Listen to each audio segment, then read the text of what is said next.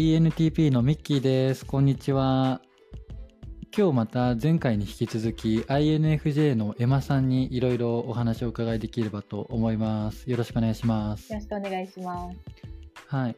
で、えっと、テーマ別のなんかシチュエーションで、なんか、あの、どんな風に思いますか？みたいなアンケートなんですけど、続きで、えっと、月1回以上の頻度で、まあ、接触する所属コミュニティの数っていくつぐらいありますかみたいな。僕、仮説としては、そうですね、なんかいい外交型の人って結構所属するコミュニティの数が多くて、愛の人って結構少ないのかなみたいな、そんな風に思ってます。で、えっ、と、ただですね、えーエマさん、所属コミュニティ6つあると。これ具体的なとこは言わない方がいいかな。ああ、そうですね。まあ、ただ団体が3つと個人が2つっうんうんてい。う感じではありはいはい。これ意外っちゃ意外だったんですけど、結構 MBTI 詳しいじゃないですか。他の内向型の人ってどうなんですかね？所属コミュニティ多いんですかね？やっぱり傾向としては内向型の人は少なくて、外向型の人が多いっていうのは実際にあると思っていて、あと一つ、私6って書いてかなり多く見えてると思うんですけど、これちょっとトラップがあって、というのも外交型の人って結構いろんな人と関わった時にわざわざカウントしないんですよね。本当に主要なものだけカウントするんですけど、本当にこの6は私の全てなので、少ないがゆえにちゃんと 数え切れてしまうっていうのがあ あるかもしれないです。これね、めっちゃ鋭い。あの、INTJ のジョーさんが前ね、ふっかけてきた論点として、あの、友達の定義みたいな、ってどうなんですか？みたいな。いや、ミッキーは友達少ないって言うけど、なんかどっからどこまで友達とみなしてるかによるよねみたいなのがまさにそうだと思っていて、はい。で INTJ のジョーさんはね多分社会不適合者だから 普通にコミュニティの数1とか2とかだと思うんですよ、はい。知らないけど。うんいやでもなるほどな。確かに外交型の人ってカウントしてないコミュニティがありそうっすね、うん絶対そうだと思います。なんか僕の場合はねあの多数があんまり得意じゃなくてこういうなんだワンオンワンは結構好きでうん。コミュニティっていうかは誰と誰と誰との関係性がいくつあるみたいななんかそんなカウントの仕方をする気がする。うん。うん、でこれも多分外交型の中でも特徴によって、えーとまあ、ワンオンワンが好きなのか一対多と、まあ、コミュニティうん。が結構あるのかも違いありそうですね。そうですよね、うん結構外交の中でもみんなとワイワイしたいっていう人も一定数いますね。うんうんうんいるいるいるいる 僕苦手。そうなんですね。うん、ちなみにこの、まあ、6つある中の、えっと、大体平均のその所属しているう人数コミュニティの、まあ、規模のでかさみたいでいくと、まあ、少数部隊が多いですかね。あ、少数が多いですね。グループとは言ったんですけど、まあ全部10人以下、なんなら5人以下のものも結構あるので、かなり少数です。うんうん、これちょっと深掘りしたいのは、えっと、なんか直感的にこの人数以上よりも大きいコミュニティはちょっとこう疲れるなってイメージが湧く人数の境目ってはい。何人ぐらいですか？あー3までは割とリラックスできるんですけど、4以上になったらちょっと一段階ギアを入れて気を使うことが多いですかね。3っていうのは自分含めて3あ、ってこと？自分含めて3です。うん。いや、わかるななんか食事会とか飲み会とかも行ったりするんですけど、やっぱね、4になると結構、まあ正直、ENTP 目線でいくと大した、なんていうのかな、た楽しめ、楽しめないじゃないけど、すごくこう、おざなりな会話が増える傾向があると思っちゃうんですよね。うん結構深くまではやっぱり深掘れないことが多いですよね、4人になって多い多い。うん。思うに3人までだったら、まあワンオンワンがこう2人あるわけじゃないですか。自分対 A さん、自分対 B さん。とあとは A さんと B さんの関係性に気をつければいいっうんて。いうのなので、ななんかこうマネジメントできるんですよね、ギリギリ。わかる、それ。めっちゃわかる。わかります？うん。でも他人同士の関係が、そのまた C さんがいると、今度 A さんと B さんと B さんと C さんと、今度 A さんと C さんとって複数他人をいろんな目線から見ないといけないじゃないですか。うんもう大変ですよね。楽しいんですけど。うん。これめっちゃわかるな。はいうん。超お共揃いです感する。。はい。お揃いですね。はい。うんまあ、これね ENTP と INFJ の共通語なのか僕とエマさんの共通語なのかは定かではないが、本当にそうです。はいうん。面白いですね。これ聞いてる人意見欲しいですね。うん。ありがとうございます、はい。ポンポンいきますね、はい。うん。であとは、えっと、予算を気にせずお金をかける対象は何ですか？要は何にお金かけますかみたいな問いで結構これもタイプ出ると思ってて例えば、まあ、友人との飲み会だとか、うん。まあ、エステメイクなどの美容、まあ、旅行関係車の購入などなど。で回答としては体のメンテナンスはい。で具体でいくと、まあ、整骨院とかマッサージとか病院関係。結構お金使うって書いていただいているんですけどやっぱり体のメンテナンスは投資するっていう感じですか？そうなんです。重要性が高いっていうのもあるんですけど、シンプルによく疲れるんですよね。なので、それをやらないとやっていけないっていうのが。あ必要性に迫られて、でもケチったらもう本当生死に関わるので、いっぱいお金使ってるって感じですかね。大変ですね 確かにちょっとそうかもしれない。体調崩しがちだったりするんですか？あ、そうなんです。結構崩しがちだったりしうんうんうん例えば風邪をひきやすいとかます。あー風邪ひきやすいっていうのはウイルスとか細菌とかももちろんあるんですけど、あとはいっぱい考えすぎると、知恵熱みたいな感じで熱が出ちゃうんですよね。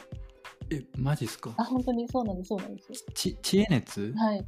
なんか知恵熱はちっちゃい子とかに使うんですかね？なんかいっぱいちょっと考えたりいろんなのインプットしたら熱が出るとかあるらしいんですけど、大人になっても考えすぎて熱が出るとかあって。え僕あるんだけどそれえ、本当ですか？うんあるんですよ。それです。知恵熱だと思います。その原因。知恵熱で新しい概念を知りましたありがとうございます はい。いやめっちゃわかるんだよなんか頭使いすぎるともう頭が熱くなってああもう体調悪い風邪ひ熱出てるみたいな感覚になるんですよね、それかな。あ、本当にまさにそれです。うん。なんかパソコンみたいにファンとかつけられたらいいんですけどね。脳みその近くに。確かに確かに。頭にファンつけたい、うん、えーいるんだやっぱり。いやはい僕結構悩みでぶっちゃけそれ。あ、そうなんですね。僕がよくググるのはなんか脳疲労みたいな、はい頭の疲労みたいな、うん。うん。なのかなと思ってたけど、うん知恵熱って概念知らなかったああ、そうだったんですね。うんえこれはタイプ別に結構出るのかな？N がありそうな気はするなでもありそうですね。あとは、友人だと結構 F 型？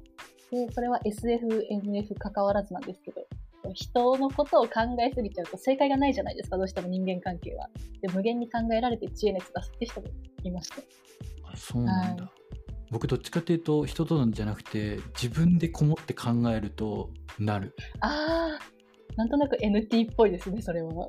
NT っぽいかもしれない、はい、あ、ごめんなさい NTP っぽい話。はい。NTP っぽいか、はい。いやなんかさ僕スケッチブックとかに思考を書き出したりするんですけどそのプロセスで考えすぎてやっぱり疲れちゃってで知恵熱発症するケースが一番多いかも。あー。うん。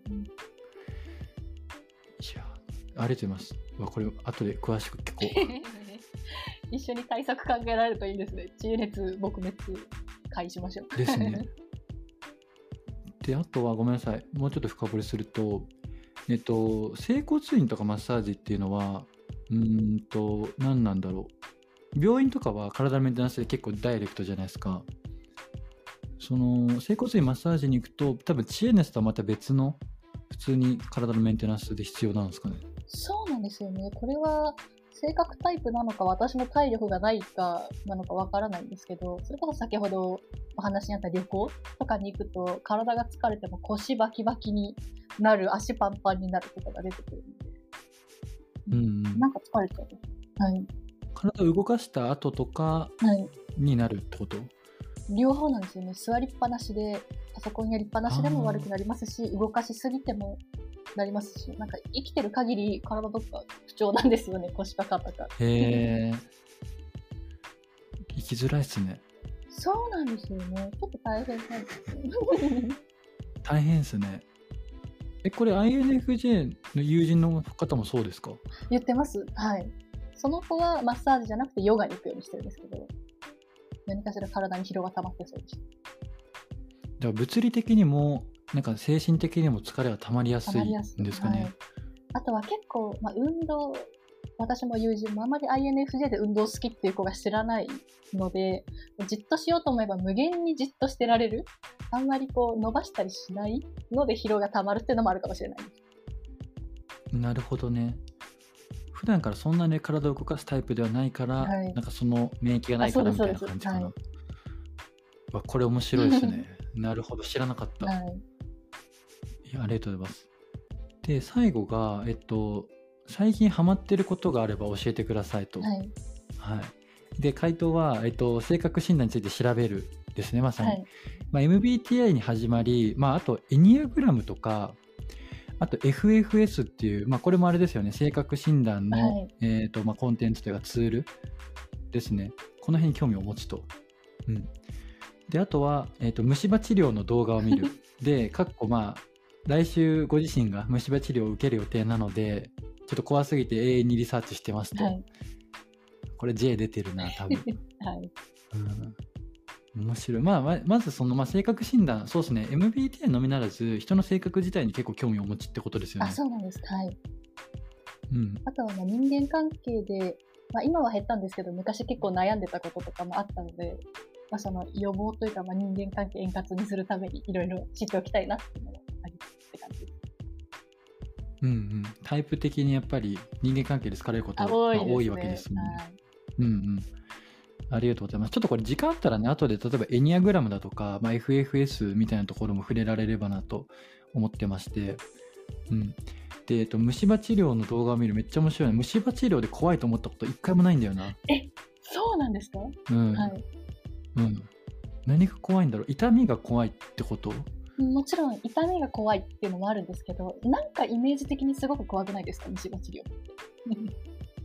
うん、まあ、例えばゴキブリ怖いみたいなイメージあるじゃないですか。はいはいはい。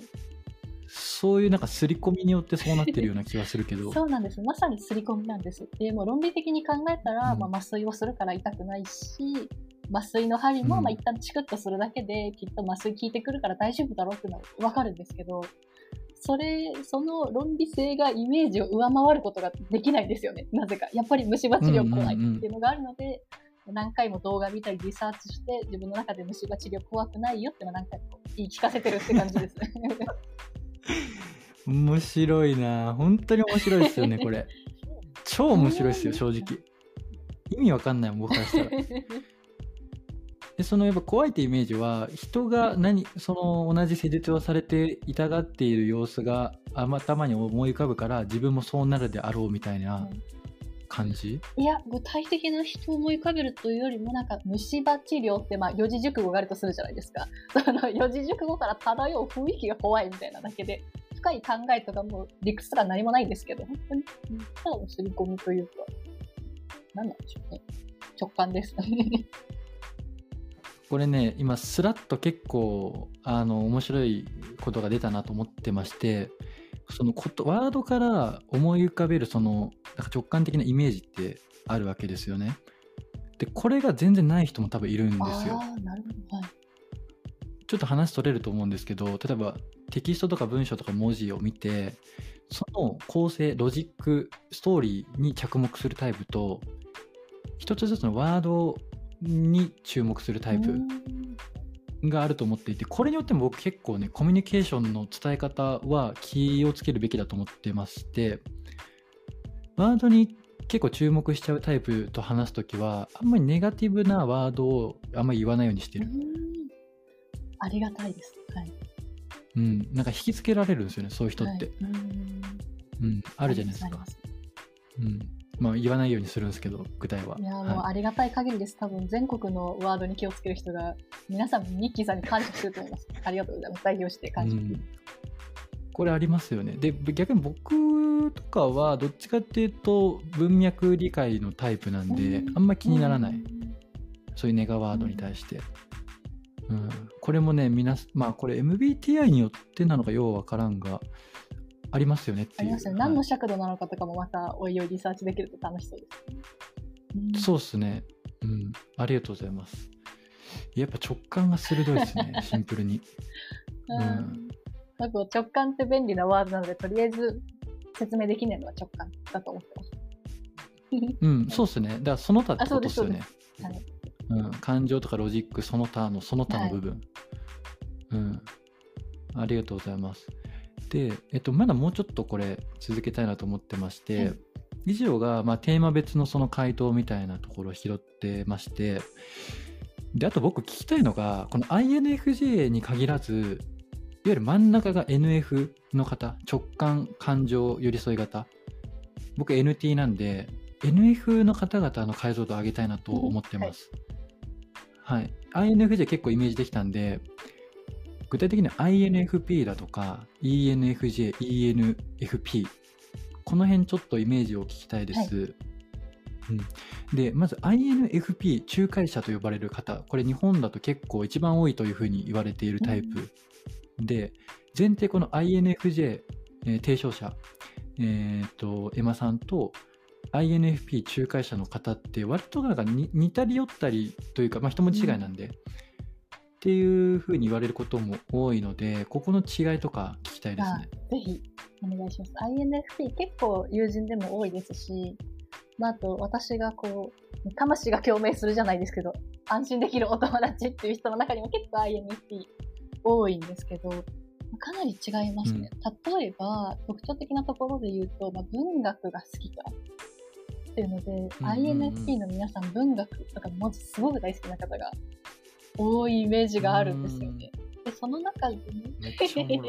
そう文学系多いです。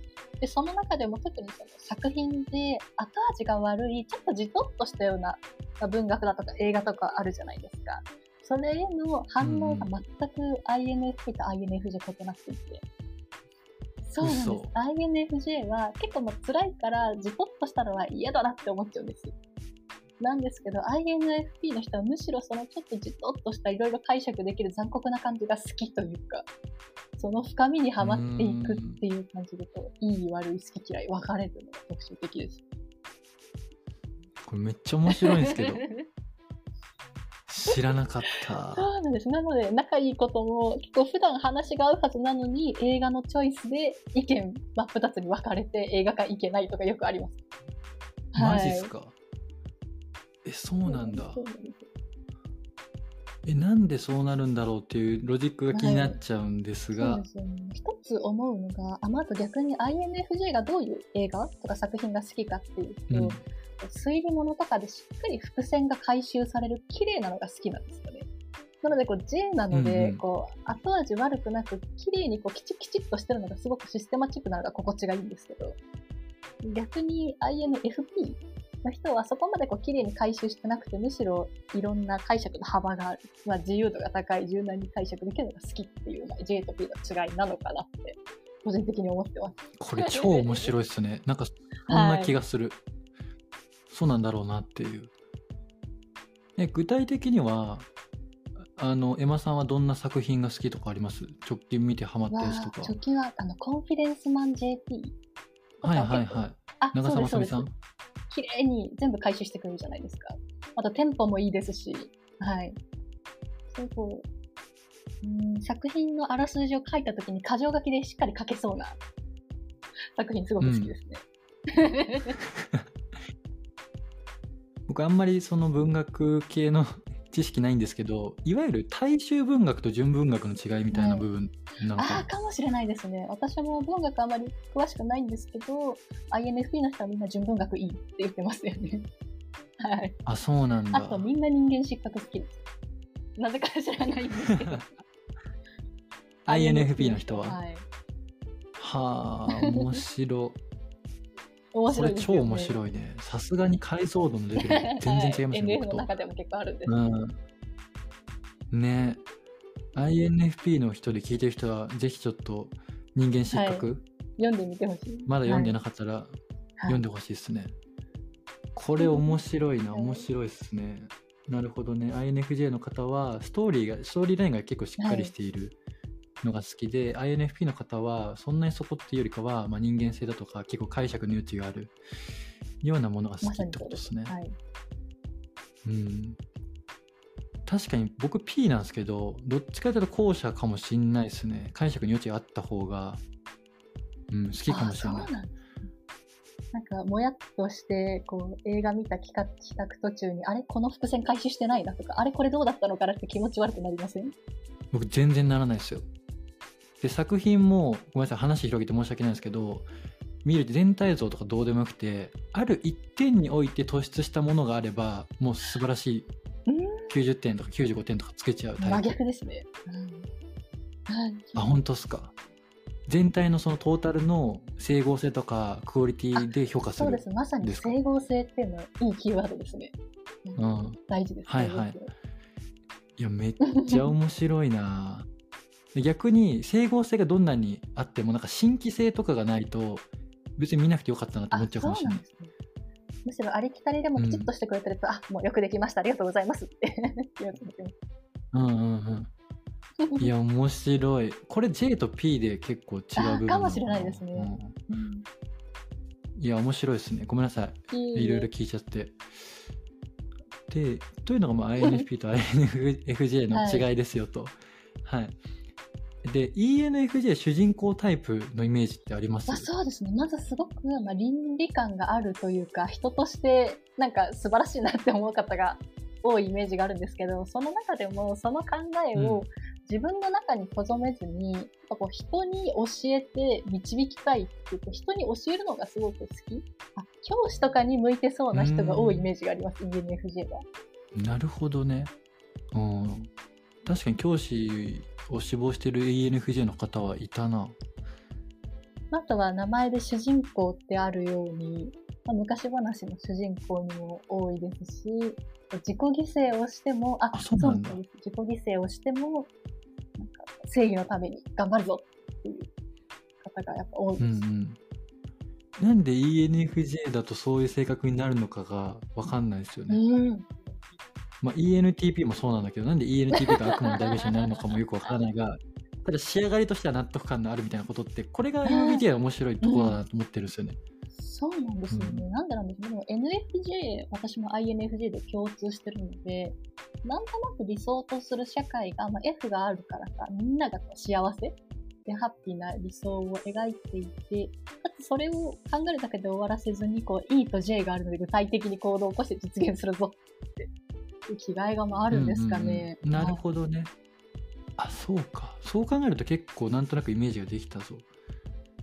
INFJ の方はまあ理想主義で優しいけど、えっと、優しすぎるがゆえになんかそんなに人にこうバシッと言えるわけでもなかったりするが ENFJ 主人公の人はそこは外交性の力によってなんかアクティブに社会に対してこうなんかあアクションするみたいな理想があっても INFJ だと自分で頑張ろうとするんですけど、ENFJ の方はみんなを巻き込んでみんなで理想の社会を作ろうって押してくれるのですごくうんうんパワーもありますし、うんやっぱり正義感って感じですなるほど。あ、結構解像度が高まった気がする。言われてみれば当たり前の話なんだけど、なんで分かんなかったんだろうってぐらい 結構自分と違うタイプ難しいですよね。うん難しい。いや、ありがとうございます。で、あとは ENFP、まあ、運動家？あ、いますいます。すごく話してて面白い人が多いですよね。ENFP は ENFJ、先ほどの主人公との対比が面白いかなと思っていて、主人公の方、まあ、みんなに声をかけるんですけど、それは長期的な目標に向けて、正義を達成するためであるとか、問題解決のために人の力を借りることが多いんですけど、ENFP の人は割とこう柔軟なところもあるので、まあ、今の楽しい、楽しい予定のためとか、フェスを開こうとかで人に声かけるのが多いイメージですね。楽しいこと企画してみんなでやろうよっていうイメージがあります。なるほどね。いや、分かりやすいのめっちゃ分かりやすいですね、やっぱ。超分かりやすいと思う。あちなみに NF 全体の特徴としては、こう、優しくてかうんふわふわ話す人大体 NF です。なるほどね。でも SF との違い、僕あんま分かってないかも、それで言ったらあ。SF の人もかなり優しい語り口調ではあるんですけど、難しいです。なんとなくその夢見がちな感じはなくて、あ、あれです、あの、擬音擬音語、擬態語、感動詞があるかないか。で、はい、あると NF です。NF の人すぐふわっとした言葉使うで、あーとか、よく言います。SF の人そんなに言わないかもしれないです。地に足がついた話からするので。はあ、そうか。い。いやこれ面白いな。なるほどね。リアクションで MBTI タイプを、まあ、あ見れるってことですね。そうん特に N の、うん、あ、そうですね。話してるときに感情の高低差がありますよね、SF に比べて。うんはいそんなイメージする。なんでなんだろう。あ、でもそうか、S だから地に足がついてるからか。SF は。NF は、まあ、直感どうのこっていうよりかは、地に足がついてない部分があるから、うん結構高低差があるみたいな。そうですね。あと、相手に共感したいって気持ち多分みんなあるので、相手の、まあ、顔色とか反応を見て、自分もちょっと、まあ対応を変えることもあるので、いろいろ変化しやすいっていうのもあるかもしれないです。なるほどね。NF の人ってなんかメンタルの浮き沈み、なんか沈んだ時結構大変そうじゃないですか。みんな大変だと思います、4タイプすべて。はい。そうなんだ。主人公も、はい、基本的にあの内向的な INFJ、INFP はちょっと、まあ、メンタル大変なイメージが湧きやすいと思うんですけど、うん。ENFJ、うん ENFP それぞれメンタル沈んだ時は最初の頭文字が愛になった人の病み方と同じような病み方する気がします。はい。はい。マジで？そうなんだ。いや ENFP はなんか言われてるじゃないですか、はい。なんか陽キャの中ででもえー。実はめっちゃメンタルがダウンする時があるみたいな、え ENFJ もそうなんだ。割と。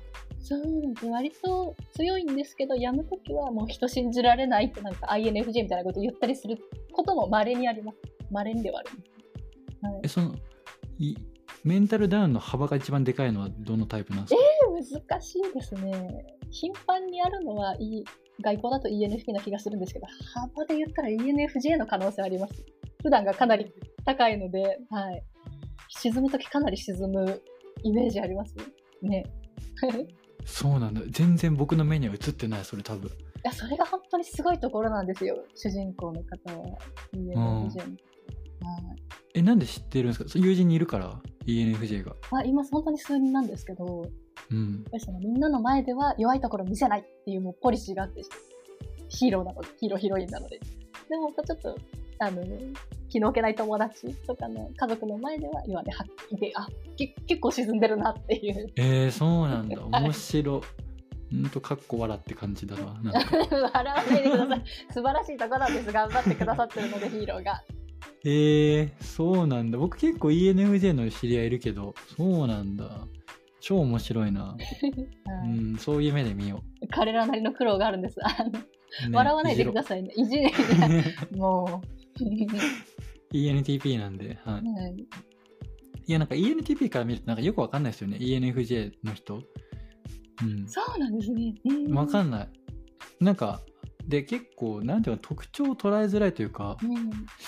うん。まあ正義感はあるだろうなとか思うんですけど、うんはいうん、ENTP のことをよくどう思ってるのかもよくわからないし、うん。まあ、基本 ENTP って誰からも好かれてると思ってるんですけど。さすがですね。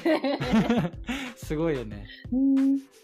いや面白いな。はいいやでもこれね結構いろいろ聞けてよかったな。INFJ の解像度が上がっただけじゃなくてはい。やっぱ NF 全体はい。に対する解像度上がった気がして で僕結構楽しいっすね、あ、よかったです。